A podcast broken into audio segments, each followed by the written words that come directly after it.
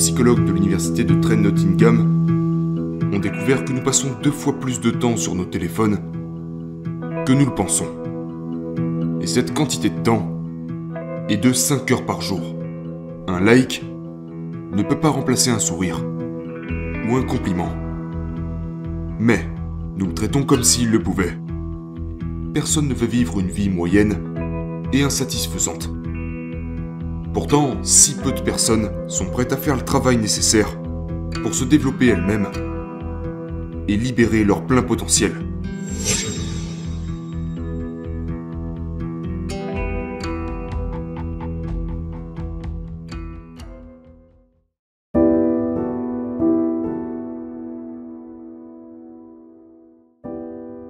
Salut tout le monde. Je me tiens ici aujourd'hui avec une offre assez simple. Une offre qui, si elle est acceptée, donne des résultats immédiats et des conséquences positives inévitables. Mon offre est la suivante. La chance de vous débarrasser des réseaux sociaux et de retrouver votre propre identité. Je défie tout le monde d'essayer de passer une semaine sans les réseaux sociaux. Et je vous garantis que cela va changer votre vie. Je peux en témoigner parce que j'ai personnellement délaissé les réseaux sociaux pendant presque un an. Et ça a complètement changé ma façon de voir le monde. Je ne dis pas que tous les réseaux sociaux sont mauvais. Les réseaux sociaux peuvent être utilisés pour le marketing ou pour diffuser un message positif au monde entier. Cependant, des applications comme Facebook, Twitter, Instagram et Snapchat prennent le contrôle de nos vies. Elles nous font complètement sortir du moment présent et nous poussent à exister seulement dans un monde virtuel. Et personne ne devrait vivre comme ça. Les réseaux sociaux se sont imposés incroyablement rapidement. Si on analyse ça de plus près, quand on rencontre une nouvelle personne, la norme n'est plus de lui demander son numéro de téléphone. La norme est de devenir son ami sur Facebook ou de lui demander son nom d'utilisateur sur Snapchat ou Twitter. En 2008, seulement 24% de la population américaine avait un profil sur les réseaux sociaux. Aujourd'hui, 81% en ont un. Cette croissance astronomique est due au fait que les réseaux sociaux sont considérés comme des plateformes à tout faire. Ils ont largement remplacé les textos, les emails dans plusieurs cas, et ils sont utilisés comme notre principale source d'information. Et cela pousse les gens à passer des heures par jour, le nez collé à leur téléphone portable. Des psychologues de l'université de Trent Nottingham ont découvert que nous passons deux fois plus de temps sur nos téléphones que nous le pensons. Et cette quantité de temps est de 5 heures par jour, ce qui représente presque un tiers de notre vie consciente. Je suis sûr que ces images vous sont familières. J'étais comme ça avant. En fait, je me réveillais chaque matin et je prenais immédiatement mon téléphone. Et la quantité de notifications que j'avais déterminait la qualité de ma journée. Waouh Des personnes veulent me parler Je passais une à deux heures de temps à scroller sans réfléchir sur tous les profils possibles sur mes réseaux sociaux avant même de sortir du lit. Je scrollais sur Twitter, puis Snapchat, puis Instagram, puis je retournais sur Twitter pour voir si quelque chose de nouveau avait été posté dans les 30 dernières minutes. J'étais un accro, qui perdait son temps. Et le temps que je perdais était consacré à regarder les publications des autres et à scruter la vie qu'ils avaient. Cela m'a influencé de manière à façonner ma vie en fonction de celle que je voyais sur Internet. Avec le recul, je ne vivais pas du tout ma vie. Je vivais la vie de la société. C'est l'un des plus gros problèmes des réseaux sociaux. Ils poussent les gens à vivre une vie en fonction d'une norme sociétale. Les humains ont toujours eu l'instinct de s'intégrer. La collaboration et la coopération sont nécessaires à la survie de notre espèce. Pour cette même raison, un sentiment d'appartenance est l'un des sentiments les plus recherchés et les plus gratifiants que l'on puisse éprouver. pensez au sentiment que vous éprouvez lorsque votre équipe de sport favorite remporte un grand match. Ou finir un projet de groupe où chaque membre du groupe connaissait son rôle et le remplissait parfaitement. Une interaction de groupe réussie déclenche l'allumage des centres de plaisir dans le cerveau et libère des quantités de dopamine similaires à ceux liés à une consommation de drogue. Un sentiment d'appartenance est recherché chez les humains, comme les toxicomanes recherchent leur prochaine dose. Et les réseaux sociaux sont conçus pour exploiter cela.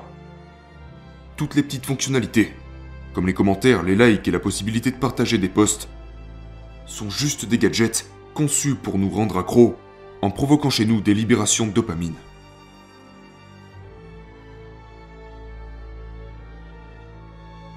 Je me sentais moi-même coupable de poster seulement ce que je pensais que les gens voulaient voir de moi. Je savais que, sur les réseaux sociaux, je ne faisais que créer une fausse image de moi-même. Mais je m'en fichais. J'aimais cette attention. Et j'aimais pouvoir me décrire comme je le voulais. Ce n'était pas moi. Et je perdais lentement mon authenticité. Et ce problème se manifeste principalement dans ma génération, car en tant qu'adolescent, on a grandi avec Internet. Et nous avons passé toute notre vie à interagir en ligne avec nos semblables. Nous sommes plus à l'aise sur nos téléphones portables que dans une interaction face à face. Et cela a des conséquences catastrophiques sur notre santé mentale. Des études ont montré que les enfants qui passent beaucoup de temps sur leur téléphone portable se retrouvent avec des cortex frontaux moins développés et on a besoin de notre cortex frontal pour planifier l'avenir, penser rationnellement et résoudre des problèmes. Ma génération est en train de perdre ses capacités parce qu'on ne peut pas se concentrer sur quoi que ce soit d'autre que notre téléphone. Combinez cela avec le fait que les réseaux sociaux sont notre principal moyen de créer des liens avec les autres. Et il est facile de comprendre pourquoi le taux de dépression chez les adolescents a augmenté de 33% seulement depuis 2010. Et le taux de suicide chez les adolescents a augmenté de 31% dans la même période. Nous nous tuons nous-mêmes, juste pour nous intégrer. Pourtant, tous les gens autour de moi pensent qu'ils sont au-dessus des réseaux sociaux. Ils me disent Oh, je les utilise seulement pour regarder des mèmes. Ou J'aime juste rester en contact avec mes amis les jours où je ne peux pas les voir. Pourtant, les conversations typiques que j'entends tout le temps sont dictées par les commérages et les jugements. Est-ce que t'as vu mon post? Est-ce que tu l'as liké? Est-ce que t'as vu ses posts? Pourquoi est-ce qu'elle traînait avec lui? Pourquoi il a dit ça? Il est tellement flippant. Pourquoi elle a posté ça? Elle n'a aucun respect pour elle-même.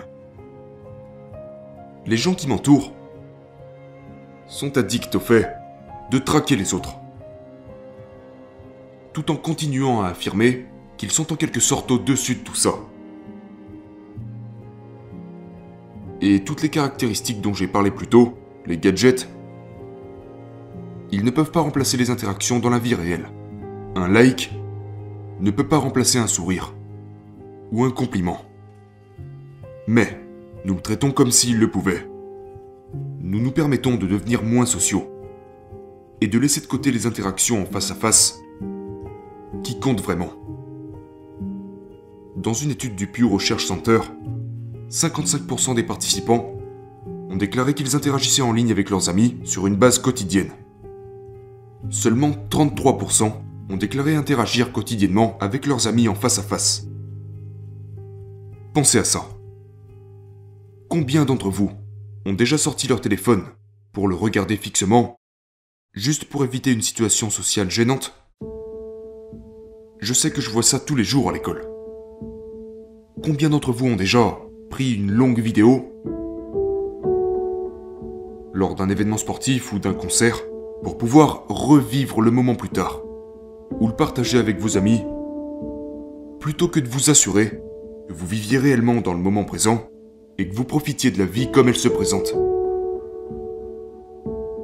L'hiver dernier, j'étais dans une impasse.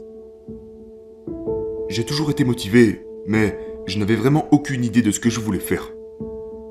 Le parcours a toujours été mon sport principal, mais pas au point de vouloir en faire une carrière. J'ai aussi toujours rêvé de fréquenter une école universitaire de haut niveau. Mais ce genre d'école requiert une véritable excellence. Je n'avais aucune force motivante, et rien qui me différenciait des gens qui m'entouraient. Je me souciais plus de créer l'image que je voulais de moi sur Internet que de travailler pour assurer l'avenir que je voulais. On a tous de grands rêves quand on est enfant. Personne ne veut vivre une vie moyenne et insatisfaisante.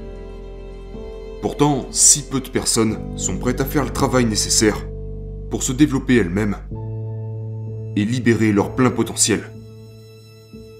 J'ai réalisé que si je me consacrais à m'améliorer sur mon sport favori, j'aurais un moyen de me démarquer des autres candidats et peut-être d'atteindre l'une des écoles de mes rêves.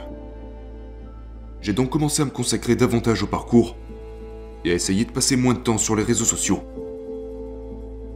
Cependant, après environ deux semaines dans cette nouvelle routine, j'ai réalisé que, pendant que je m'entraînais beaucoup plus sur les circuits, je passais à peu près le même temps sur les réseaux sociaux. Je me dérobais simplement à mes obligations académiques et je sacrifiais un peu de sommeil. Donc j'ai dû décider que le parcours, l'université et mon avenir étaient plus importants pour moi que d'essayer de m'intégrer. Et c'était le cas. Lentement mais sûrement, j'ai fini par me dégoûter de ce que j'étais. Et je me suis demandé comment j'avais pu devenir tellement accro à quelque chose qui n'avait aucune valeur pour moi. J'ai décidé de quitter les réseaux sociaux d'un seul coup. Et instantanément, c'était comme si un poids énorme avait été retiré de mes épaules. J'ai commencé à voir la beauté du monde qui m'entoure. J'ai découvert ma passion pour la vie. Et j'ai retrouvé ce sens de l'individualité et du contentement de qui j'étais. Dans la semaine qui a suivi après avoir supprimé toutes ces plateformes, j'ai plus changé en l'espace d'une semaine que je n'avais changé au cours de toute ma vie. J'ai réévalué non seulement mes actions, mais également mon état d'esprit, mes objectifs et mon attitude générale envers la vie. J'ai soudainement réalisé qu'à tout moment de ma vie, je pouvais faire tout ce que je voulais. Je dois simplement choisir de faire ce qui est le mieux pour moi. Et grâce à ça, je suis maintenant mon propre chemin. Et je suis davantage en accord avec moi-même. Je ne suis pas en train de dire que je suis... que je suis une personne parfaite et dépourvue de faiblesse juste parce que j'ai supprimé les réseaux sociaux. Mais je dis juste que je suis au contrôle de mon propre bonheur dans la vie. Je ne prétends pas non plus qu'en supprimant les réseaux sociaux, vous deviendrez immédiatement une meilleure personne, trouverez le bonheur et atteindrez vos objectifs supprimer les réseaux sociaux en soi n'apporte aucune valeur directe à votre vie. C'est simplement une voie vers la pensée et la liberté individuelle. Tout le monde passe sa vie à chercher le bonheur et à aspirer à l'épanouissement. Pourtant, la plupart des gens passent une grande partie de leur vie à s'occuper de la vie des autres sur Internet. Si vous avez le super pouvoir de vivre dans le moment présent, et que vous n'êtes pas si préoccupé par ce que font les autres, vous trouverez que la vie est beaucoup plus facile. Le bonheur est toujours à portée de main. Il vous sera plus facile de traiter les gens qui vous entourent avec gentillesse et d'avoir des relations simples mais authentiques.